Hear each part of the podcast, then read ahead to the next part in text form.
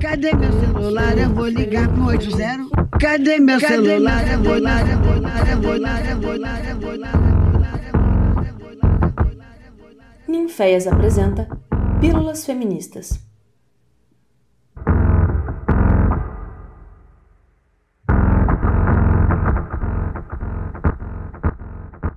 Oiê, meu nome é B Campos e eu curso licenciatura em Artes Cênicas na UFOP. Sou artista e integrante do Ninféias. Nessa segunda-feira, dia 21 de junho, nós comemoramos o Dia de Luta por uma Educação Não Sexista e Sem Discriminação. A data foi instituída no ano de 1991 pela Rede de Educação Popular entre Mulheres da América Latina e do Caribe, a REPEN, e visa conscientizar profissionais da educação, assim como outras parcelas da população, a lutarmos por uma educação não discriminatória e que não nos limite em razão de nosso gênero. Por esse motivo, eu, Júlia Oliva, Jaque Análio e Carol Moraes estamos aqui para conversar sobre o trabalho que realizamos nas escolas públicas de Ouro Preto em busca de uma educação mais democrática e igualitária. Ninguém tira o trono do estudar, ninguém é o dono do que a vida dá. E nem me colocando numa jaula, porque sala de aula essa jaula vai virar. E nem me colocando numa jaula, porque sala de aula essa jaula vai virar. Ninguém tira o trono do estudar, ninguém é o dono do que a vida dá. Ninguém tira o trono do estudar. Ninguém é o dono do que a vida dá. E nem me colocando numa jaula, porque sala de aula essa jaula vai virar. E nem me colocando numa jaula, porque sala de aula essa jaula vai virar. É isso mesmo, gente. E aí, eu sou a Julia, né? Vocês já me conhecem de outros podcasts. E depois de B ter falado sobre o contexto do tema do nosso podcast, nós achamos que vocês precisam saber melhor sobre o que é o projeto Ninfés nas escolas, né? E aí, depois disso, nós vamos falar sobre as nossas atividades. É, o Ninfés como um todo, que é uma sigla abreviada de Núcleo de Investigações Feministas, tem realizado desde a sua fundação ações como oficinas, performances, cineclubes, intervenções, rodas de conversa, eventos que visam desnaturalizar o olhar para os padrões heteronormativos e papéis de gênero que consolidam e normatizam violências sofridas principalmente por meninas, adolescentes e mulheres na nossa sociedade brasileira. Então, o nosso projeto ele é muito diverso e realiza determinadas práticas dependendo dos interesses das integrantes em cada período, atuando de várias formas. E uma dessas ações é o projeto Unifés nas escolas, que nós aqui fazemos parte, junto também com a Keila, que não pode estar no nosso podcast, é, e de onde parte as atividades que nós vamos falar para vocês aqui hoje. Ele é voltado para as escolas públicas de Ouro Preto, por conta do interesse do Ninféias em atuar em espaços públicos descentralizados e acontece por meio de oficinas, ministradas tanto para estudantes de ensino fundamental e médio, quanto para as professoras e coordenadoras pedagógicas, para desnaturalizar os padrões de gênero, raça e classe, na nossa tentativa de contribuir para uma formação de pessoas numa sociedade mais justa. É, e o projeto costuma acompanhar o nosso calendário acadêmico da UFOP. Então, a cada novo semestre, uma série de encontros são elaborados e apresentados para a escola, geralmente com duração entre 8 e 12 oficinas, e depois da aprovação, nós passamos vamos para o diálogo com as professoras ou professores que demonstram interesse em ceder uma ou duas aulas para que possamos propor atividades, geralmente realizadas uma vez por semana durante o horário das aulas seguidas, né? E aí, o Unifés nas escolas se justifica a partir do nosso entendimento da quase ausência da discussão sobre as questões de gênero e raciais no ensino público formal do Brasil, e também por conta das violências sofridas pelas minorias todos os dias, causadas pelo preconceito, construção de gênero, machismo, LGBTfobia, entre outras. Então é isso, né, gente? Dada a importância do trabalho da educação não sexista na escola pela promoção de um processo de ensino mais justo e igualitário para todos, eu trago para vocês uma prática que eu desenvolvi junto da Carol Reis em 2019, junto a duas turmas de primeiro ano de uma escola estadual de Ouro Preto num contexto rural.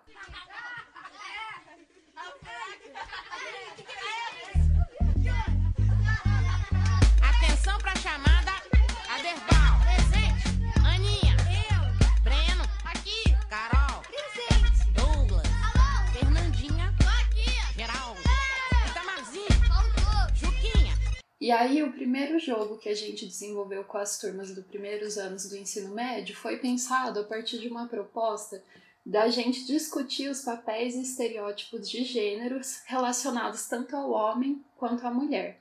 E foi o jogo da bola presente no material Cool Kit, pelo qual, dispostos todos em roda, jogávamos uma bola aleatoriamente para os estudantes que, ao receber as bolas né, em suas mãos, deveriam responder aleatoriamente e imediatamente o que era o homem ou a mulher e o que cada um gosta, sem muito tempo assim para estipular essa resposta. E enquanto o jogo rolava, uma de nós anotava nas lousas as respostas dos alunos para que a gente discutisse depois, né? E aí então a gente partia para o debate dos termos, observando junto dos estudantes que relacionados à mulher estavam sempre os estereótipos voltados à sua objetificação e a sua aparência física, como sensual, gostosa, magra, prostituta, bonita ou ainda a constituição da feminilidade e ao contexto doméstico, como cozinhar, de comprar, de salão, de maquiagem ou de pênis. Isso porque, né, Segundo os debates realizados com as turmas dos primeiros anos, a gente chegou ao consenso de que as primeiras características relacionadas à mulher refletiam a cultura machista de objetificação na qual, em primeiro lugar, a gente não é considerado nem gente, né? Ou seja, temos nossos corpos violados, medidos, catalogados por padrões de beleza, pelo qual a gente enfrenta sempre abusos físicos, verbais, sexuais e demais violências de gênero cotidianamente. Depois, a gente chegou aos preconceitos que relacionam as mulheres à esfera privada, domiciliar, dos afazeres domésticos, que caíram por terra também, já que muitas mães dos estudantes ali presentes eram trabalhadoras em duplas jornadas, encarando para além das tarefas de casa árduos trabalhos nas roças, né, do distrito. Então, quanto aos preconceitos relacionados ao consumo de estética e beleza, a gente discutiu também com os estudantes que, de fato, essa é uma indústria voltada voltada estrategicamente para o consumo feminino, como eu também já deixei explicado no meu podcast de padrão de beleza. No entanto, mais uma vez, reforçamos que não deveríamos nos basear somente nos papéis prévios e com pouca profundidade quando nos referimos ao gênero, visto que tendem a reforçar desigualdades e violências já presentes e determinadas em diversos dados estatísticos de gênero, que, uma vez expostos, revelam a necessidade urgente da desconstrução de tais papéis e imaginários sociais de gênero, né? Como são os dados do mapa da violência de gênero, produzidos pelo portal Gênero e Número, através do apoio da Aliança Latino-Americana para a Tecnologia Cívica e publicados em julho de 2020, que apontam a importância de tal discussão, já que no ano de 2017 houve 12.112 registros de violência contra pessoas trans e 257.764 casos de violência contra homossexuais ou bissexuais no Brasil. Foram 11 agressões contra pessoas trans e 214 contra pessoas homo-bi no país a cada dia. No mesmo ano, mulheres foram 67% das vítimas de agressão física registradas no país. Entre as mulheres, o componente de raça também se destaca. Negras são 64% das vítimas de assassinatos entre as mulheres. Naquele ano, a taxa de homicídios para cada 100 mil habitantes foi de 64 para mulheres negras e 63 para mulheres não negras, que são as brancas, amarelas e indígenas. Então, nos debates com os estudantes, a gente percebeu que os estereótipos voltados à mulher e ao homem não se enquadravam nas realidades e contextos de nós, né, que estávamos ali. já que as mulheres que conheciam eram muito mais do que somente aparência física ou consumidoras de estética, merecendo novas características e termos para sua representatividade, como guerreira, batalhadora, gentil, honesta, bruta, esforçada, trabalhadora, forte, maravilhosa, sensível, poderosa, feminista e que gosta de esporte, de ser independente, de cerveja, de livro, de se cuidar, de relaxar, de água, de se animar, de carinho, de dinheiro, de doce e de jogar Free Fire. Já em relação ao homem, em ambas as turmas, os estereótipos que se destacavam estavam sempre relacionados à constituição da masculinidade tóxica, com palavras como traficante, vagabundo, horroroso, ridículo, otário, tudo feio, ladrão, maconheiro, fumador, de perereca, ou ainda as violências de gênero advindas das atitudes sexistas de ser tarado, machista, de iludir, de mandar nas mulheres, preconceituosos, de bater em mulher. Junto aos estudantes, o que a gente observou foi o processo cruel e violento no qual esses estudantes têm suas subjetividades constantemente silenciadas por si mesmo e pelos outros, tendo sempre de performar o machão, valentão, fortão e violento, na busca ainda problemática de se enquadrar no perfil do jovem urbano, em seu estereótipo de traficante, ladrão e pegador, né? Já que para muitos dos jovens do campo, sendo eles homens ou mulheres, o ideal de atraso e retrocesso, desinformação e tantos outros estereótipos voltados para essa população campesina tendem a culminar na sua autonegação e na busca pelo avanço, progresso e ascensão localizados nos grandes centros e nas suas comunidades, tema que eu também comento no podcast sobre educação do campo. No entanto, o que se observa na construção dessas masculinidades tóxicas são discussões ainda mais complexas a respeito de como são construídas as masculinidades de jovens negros, camponeses, periféricos e desprivilegiados economicamente, legalmente, institucionalmente, em contextos subalternizados né, e precarizados pelo Estado, visto que o padrão de masculinidade almejado se constitui e materializa no homem branco, hétero, cis, de classe alta, burguês, rico, com inúmeros privilégios e acessos e em ascensão social. E sobre as masculinidades tóxicas, também tem um podcast exclusivo que eu produzi que vocês podem procurar aí. A vida deu muitos anos de estrutura do humano à procura do que Deus não respondeu. Deu a história, a ciência, a arquitetura, deu a arte, deu a cura e a cultura para quem leu. Depois de tudo até chegar nesse momento, me negar conhecimento é me negar o que é meu. Não vem agora fazer furo em meu futuro, me trancar num quarto escuro e fingir que me esqueceu. Vocês vão ter que acostumar porque.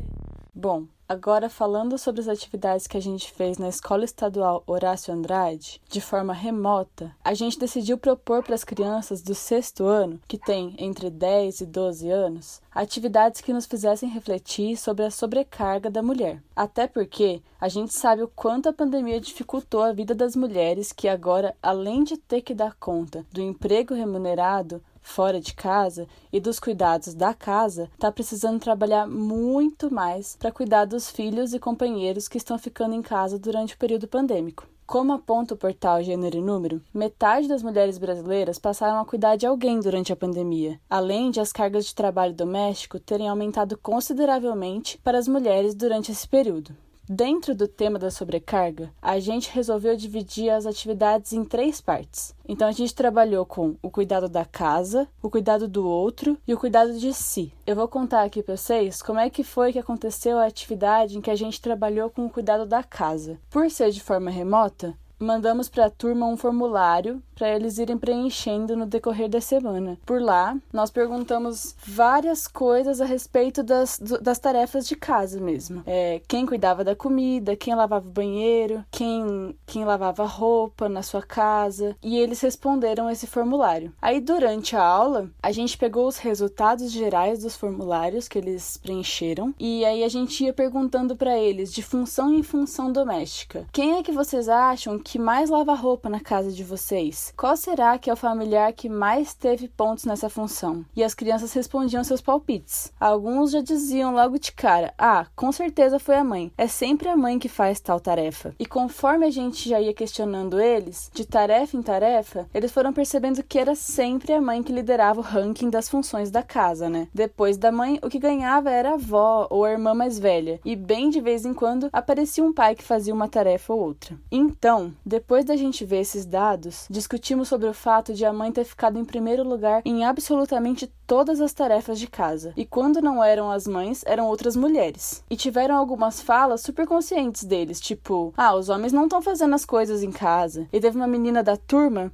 que falou: trabalho em casa também é trabalho. É legal que a gente percebeu que mesmo os meninos tinham a consciência de que tinha alguma coisa errada com essa divisão de tarefas. Enfim, a gente discutiu sobre a importância de dividirmos as atividades domésticas e que se todo mundo fizesse um pouco, o cuidado da casa poderia acontecer normalmente sem que isso sobrasse exclusivamente para as mulheres. É isso aí, B. E agora eu trago para vocês dois jogos que eu e a ninféia Keila Assis praticamos com a turma do quinto ano na Escola Estadual Horácio Andrade, ainda em caráter presencial. Bons tempos. O primeiro deles foi o jogo do ET. Avisadas de que um ET acaba de chegar no planeta Terra e gostaria de saber o que é um menino e uma menina, a missão das crianças foi modelar com argila dois bonecos que representassem o corpo de um menino e uma menina. Os corpos modelados pelas crianças foram diferentes do padrão. Uma criança modelou um boneco com seios avantajados e pênis, por exemplo, o que levou a turma a concluir que existem muitos jeitos de ser menino e de ser menina. O segundo jogo se chama Coisas de Quem.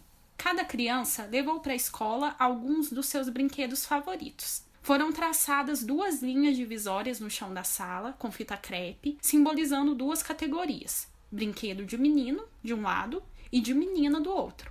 As crianças então deveriam, inicialmente, posicionar os brinquedos do lado que achavam certo. O legal foi que a maioria dos brinquedos se encaixou tanto para as meninas quanto para os meninos. A partir daí, foi aberta a sessão debate, e as crianças chegaram juntas ao seguinte pensamento: que bobagem isso de menino e menina! Os brinquedos são de todo mundo brincar.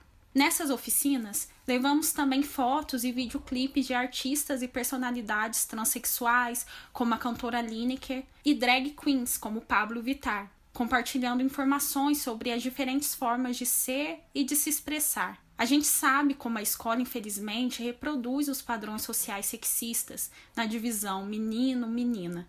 O sexo biológico ainda é critério de separação dos corpos no espaço escolar, e isso apaga outras expressões de gênero e contribui com discursos misóginos e homofóbicos, por exemplo, entre as crianças. O foco das dinâmicas que eu e Keila fizemos foram as questões de gênero e sexualidade, para que as crianças aprendam desde cedo que existem muitas formas de ser e estar no mundo, além de menino e menina, e que todas elas têm que ser respeitadas. E tem que honrar e se orgulhar do trono mesmo. E perder o sono mesmo pra lutar pelo que é seu. Que neste trono todo ser humano é rei. Seja preto, branco, gay, rico, pobre, santo, ateu. Pra ter escolha tem que ter escola. Ninguém quer esmola, isso ninguém pode negar. Nem a lei, nem Estado, nem turista, nem palácio, nem artista, nem polícia militar. Vocês vão ter que me engolir, se entregar porque. Pois é, Jaque. É, e por último, depois dessas falas, né, de B e de Carol também, eu conto para vocês sobre a experiência que aconteceu na Escola Estadual Horácio Andrade, que fica no bairro Alto da Cruz, em Ouro Preto. É, o Alto da Cruz é considerado um bairro periférico da cidade, né, com uma realidade bastante diferente do centro histórico ouro pretano, que é vendido para turistas do mundo inteiro e com moradoras e moradores majoritariamente negras e negros, ele é situado nos morros da região e se caracteriza por problemáticas específicas, né, como a situação de pobreza, por exemplo. E essas ações, elas foram realizadas por mim e por uma ex-integrante do Ninféias, que é a Carol Reis, com as turmas do ensino médio, todas as sextas-feiras durante oito semanas. Eu e a Carol nos baseamos em jogos teatrais de Augusto Boal, presentes no livro 200 Jogos para Atores e Não Atores, para montar a metodologia dos encontros com as turmas. E a metodologia variou entre esses jogos teatrais, exercícios de escrita, rodas de conversa e exibição de documentário. É, e apesar das diferenças entre as atividades, o nosso objetivo se repetia: estimular os alunos e as alunas para que os problemas ou estereótipos viessem à tona e, a partir deles, fomentar discussões que questionassem as situações ou pensassem em práticas para que aquela realidade fosse alterada.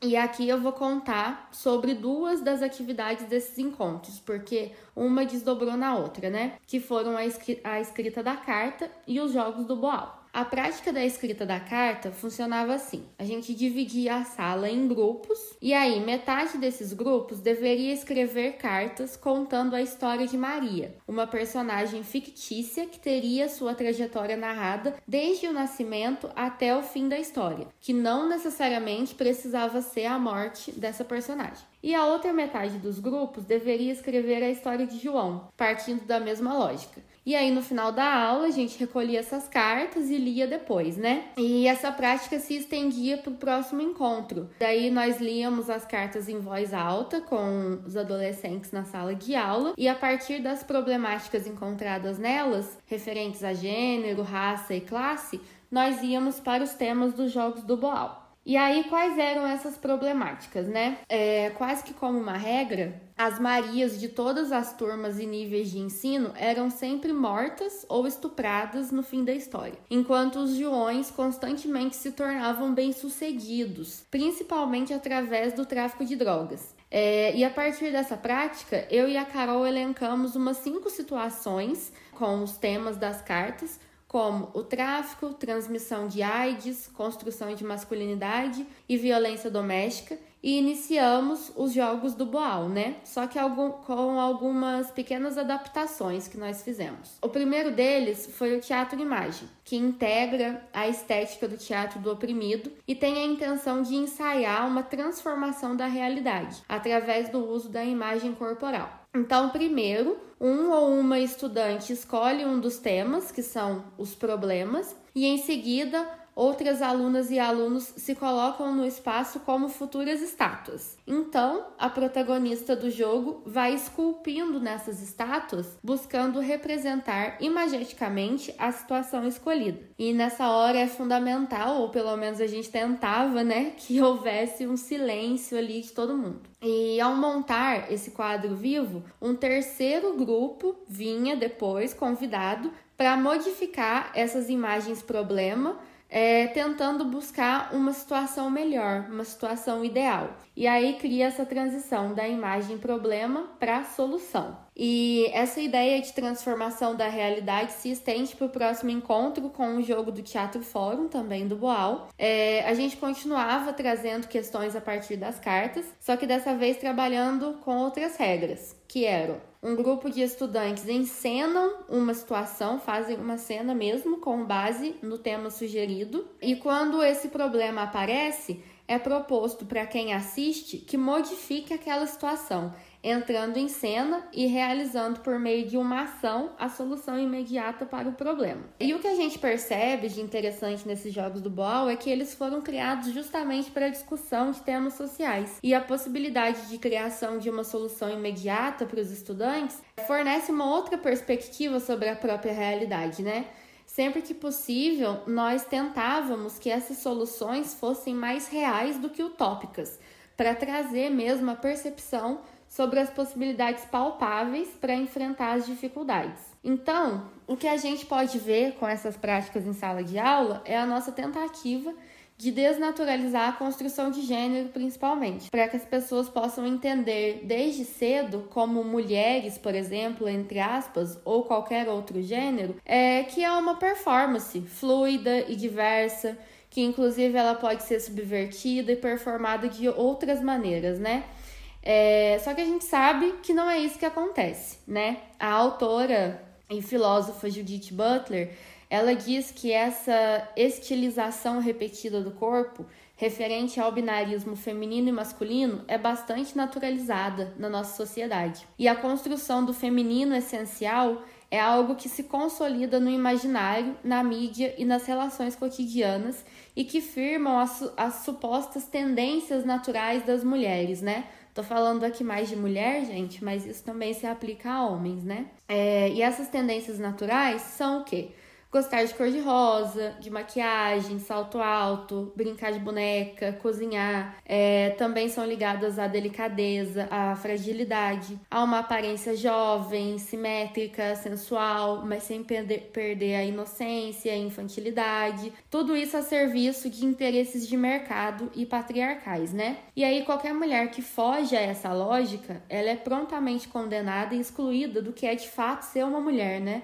Ou do que seria esse ideal do que é ser uma mulher. E isso não só engloba as mulheres fora do padrão heteronormativo, é, como as trans, as gordas, mulheres velhas, lésbicas, entre outras, mas também tem englobado as feministas, né? Afinal, nós feministas não somos consideradas essas mulheres ideais. E a partir dessa perspectiva, eu e a Carol Reis empenhávamos, né, para mostrar para esses estudantes sobre essas questões, situando seus corpos não só pelo gênero, mas também com os atravessamentos entre sexo biológico, cor da pele, idade, classe social e outras questões, né? Como base fundamental para pensar sobre a identidade de gênero e os feminismos. E aí, bem como nos diz a educadora maravilhosa e feminista que nós amamos aqui no Ninféias, Bell Hooks, nós tentávamos fazer da luta pelo fim do racismo um compromisso com o fim do sexismo e da opressão sexista e com a erradicação dos sistemas de exploração de classe.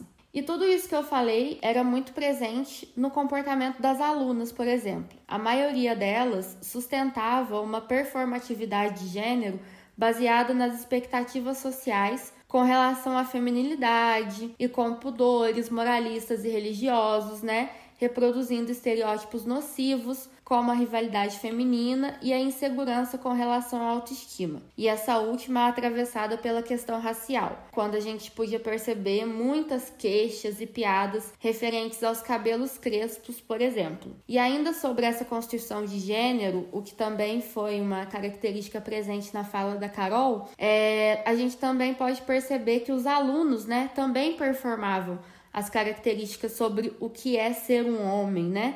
Mais uma vez, inevitavelmente atravessadas pela cor da pele e pela classe social. Nos meninos, era muito evidente a imagem do traficante como um símbolo máximo de poder, masculinidade e prestígio. E essa noção era sustentada tanto pela vivência na comunidade quanto pelas letras dos funks, que nós não pretendemos desmerecer como ritmo mas que infelizmente a maioria das letras refletem os preconceitos da sociedade e tem um alto teor de machismo e glamorização do tráfico. E aí a partir disso nós íamos tentando minimizar as consequências do sexismo, né, com essas aulas uma vez por semana. E apesar das dificuldades, nós percebemos que as nossas aulas eram o único espaço que os estudantes se sentiam à vontade para discutir questões geralmente invisibilizadas em casa e na própria escola, né? Então eu e a Carol sempre estivemos abertas para fugir dos assuntos, entre aspas, caso fosse necessário, quando, a partir das problemáticas de gênero,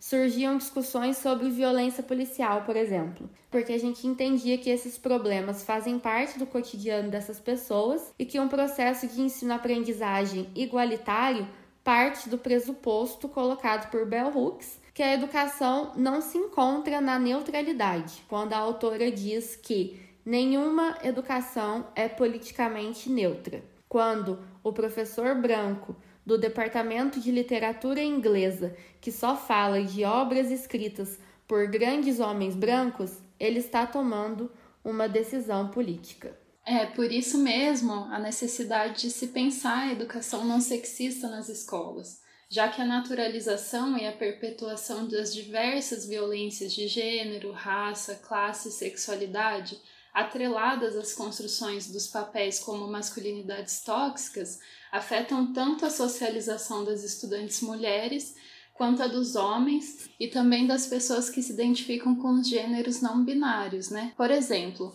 Na adolescência, que é o âmbito que eu mais atuei dentro do Ninféias nas escolas, com o ensino médio, é muito comum se deparar com os efeitos das masculinidades tóxicas no fechamento emocional dos meninos, que passam a não compartilhar seus sentimentos uns com os outros, já que ser sentimental é uma característica atrelada à feminilidade, que é algo que nega completamente em busca da masculinidade, né? Então os meninos nessa fase estão autovigilantes, sempre cobrando uns dos outros que performem um machão, fortão, valente e que não podem fraquejar. Como vocês mesmos vão lembrar, termo comumente associado à feminilidade, já que saíra da boca desse genocida que está desgovernando esse país como referência ao nascimento da sua filha, né? Uma vergonha.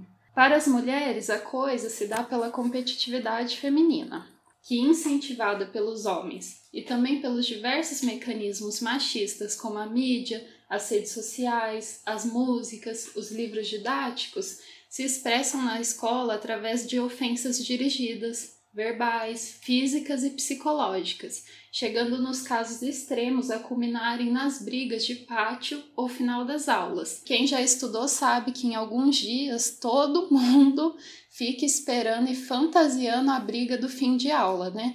Da mesma forma, passa a acontecer tanto para os meninos quanto para as meninas o processo de sexualização precoce, distinto, claro, pelo processo machista de objetificação da mulher e da cultura do estupro, a qual eu já dediquei alguns podcasts anteriores para explicar, junto da Julie e da Amanda, aqui do Ninféias também, mas que envolve todos os adolescentes em uma fase na qual, confusos, pouco orientados e assistidos, já que muitos se boicotam o projeto de educação sexual nas escolas, iniciam-se nos seus envolvimentos sexuais e afetivos que envolvem muitas das vezes violências, assédios e estupros, por isso, a importância da educação sexual para prevenir.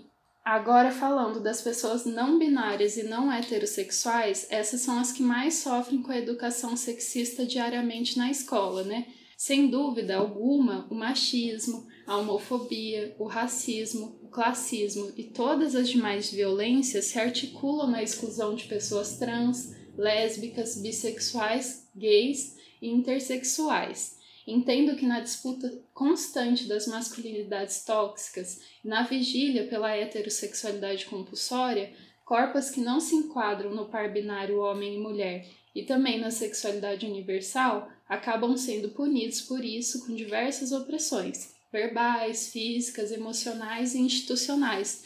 Por isso, mais uma vez, reforçando né, a importância da educação não sexista não discriminatória e da educação sexual nas escolas. Ninguém tira o trono do estudar. Ninguém é o dono do que a vida dá. Ninguém tira o trono do estudar.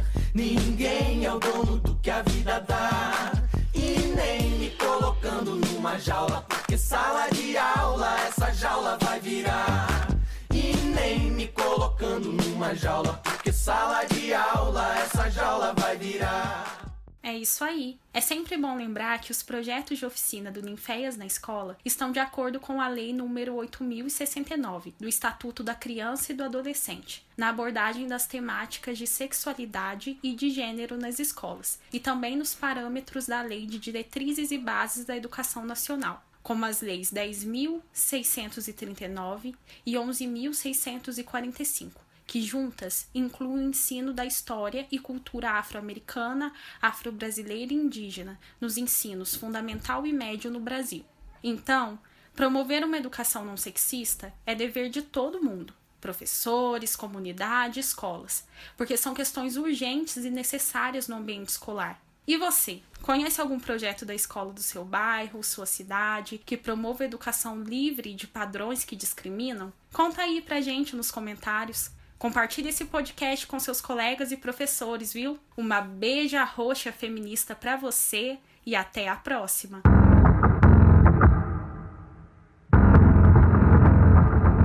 Essa foi mais uma produção do Ninféias, Núcleo de Investigações Feministas, com o apoio da Pró-Reitoria de Extensão da Universidade Federal de Uruguai.